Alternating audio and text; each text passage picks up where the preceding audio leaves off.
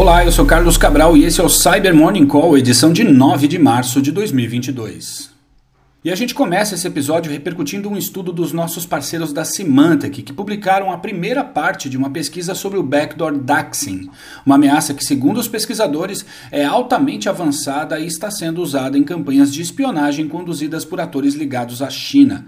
A Symantec já tinha publicado uma análise preliminar dessa ameaça no dia 28, na qual afirma que o malware foi usado em uma campanha de espionagem de longa duração contra alvos estratégicos para o governo chinês. Os pesquisadores explicam que o Daxin foi desenvolvido para ser furtivo, se integrando ao comportamento legítimo da máquina e não gerando tráfego suspeito na rede. Ele pode criar redes peer-to-peer -peer entre os computadores infectados, permitindo que os operadores da ameaça controlem computadores hardenizados organizados nas organizações alvo. No estudo mais recente é detalhada a inicialização de um driver que usa o Packer VM Protect para proteger seu código. Também é abordada toda a comunicação de rede da ameaça e as capacidades do backdoor, que permite a criação de um canal de comunicação que pode ser feito através de múltiplas máquinas na rede, tornando difícil identificar o tráfego malicioso. E o pessoal do Team Cairo, em parceria com uma série de outras instituições, publicou ontem a descoberta de um novo vetor de reflexão e amplificação para ataques de DDoS com um potencial destrutivo bastante relevante e que tem sido usado em ataques desde pelo menos o início desse ano. Os ataques se aproveitam de uma fragilidade presente em 2.600 sistemas de telecomunicações desenvolvidos pela Mitel, dentre eles o Mi Collab e o Mi Voice Business Express, atuando como gateways de telefonia PBX.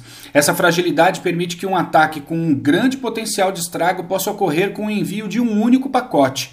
Isso porque o serviço pode emitir 2 bilhões 147 milhões 483 mil 647 respostas para um único comando malicioso, o que já gera um tráfego imenso. Só que cada resposta gera dois pacotes, o que significa 4 bilhões 294 milhões 967 mil 294 pacotes. Eu vou repetir. Para cada comando malicioso, a tecnologia afetada gera 2 bilhões 147 milhões 483 mil 647 respostas em dois pacotes que juntos representam 4 bilhões 294 milhões 967 mil 294 pacotes.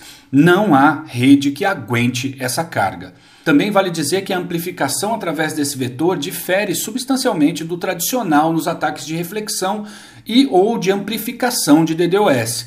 Isso porque, segundo os pesquisadores, os ataques desse tipo exigem que o atacante fique continuamente transmitindo novas cargas para manter o alvo inativo. Com esse novo vetor, não é necessário fazer isso para ter um grande impacto, dada a quantidade ínfima de pacotes necessários para causar um grande estrago. A Mitel desenvolveu um patch para corrigir a falha em seus produtos e está trabalhando ativamente com seus clientes para que eles atualizem seus sistemas. E ontem o diretor do Google Threat Analysis Group, Shane Huntley, publicou um fio no Twitter sobre uma série de ataques de phishing conduzidos pelo APT-31 em fevereiro. O APT-31 também é chamado por outras organizações de segurança como Zirconium e Judgment Panda, sendo documentado como uma força que conduz ataques de espionagem industrial a serviço do governo chinês. Huntley revelou que em fevereiro foi detectada uma campanha de phishing do APT-31 direcionada a usuários de alto perfil que são afiliados do governo governo dos Estados Unidos. Segundo eles, os e-mails foram classificados pelo Gmail como spam e bloqueados. O executivo afirmou que não há qualquer evidência de que essa campanha tem alguma relação com a guerra na Ucrânia. Seguindo com o tema das ameaças com origem na China, pesquisadores da Mandiant publicaram ontem um relatório sobre uma campanha ativa entre maio do ano passado e fevereiro desse ano, conduzida pelo APT-41, que vocês também podem ver em relatórios sendo nomeado como Winty Group. Nessa campanha recente, a Mandiant pôde observar o comprometimento de pelo menos seis redes de organizações do governo americano pelos operadores da ameaça.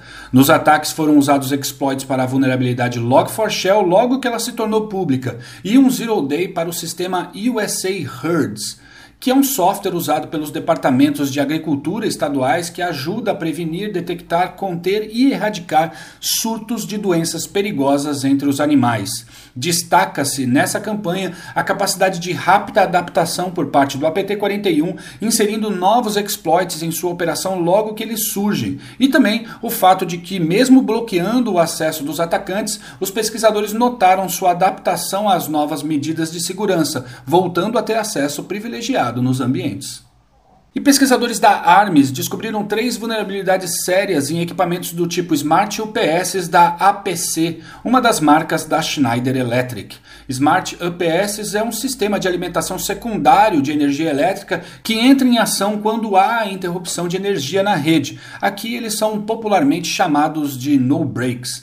As falhas foram catalogadas como CVE 2022-22806, CVE 2022-22805 e CVE 2022-0715 e apelidadas em conjunto como TLS Storm, abusando do fato de que os modelos mais recentes de Smart UPS da APC são controlados por meio de conexão em nuvem.